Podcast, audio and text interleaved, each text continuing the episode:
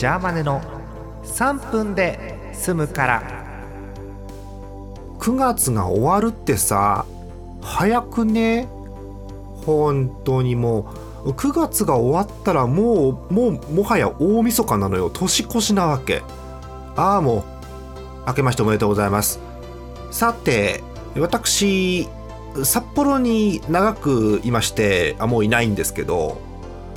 当時毎日のように通っていたお店が明日閉店になります。札幌パセオです。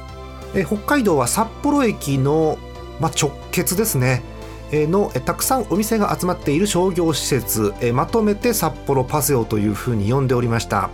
私はですねあのもうあの北海道に初めて行った頃にはすでに札幌パセオありましたのでもっと前から知ってる人にとってはもっと懐かしいかなと思うんですけれどもどうやらできたのが平成初期平成元年だそうです。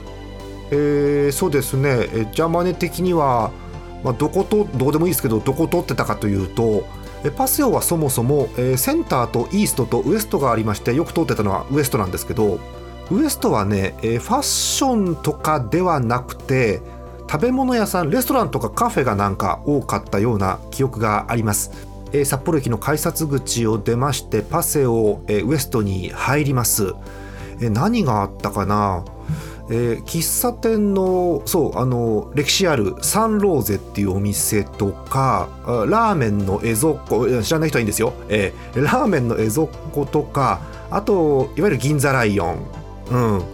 あとはなんだ？えっ、とそうだそばのヤクモうんヤクモがあった。うん、えー、あとはね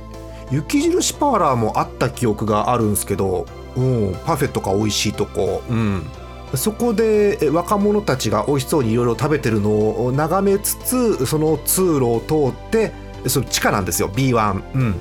でそこからエスカレーターなり階段なり上がって、えー、扉を開けると高架下の外っていう。冬なんかすんげえあったかい地下からすげえクソ寒い外に出るっていうは寒いっていう感じなんですけど外の一歩目がね一番あの氷で滑って危ないんですよね。そんな札幌パセオが、まあ、新幹線等々のね都合もあってえー、閉店ということになるそうです。ちょっと寂しいですね、えー、札幌民にとっては4プラに続く閉店ということでまた街は変わっていくんですね、えー、思い出のある方お便りお待ちしてます。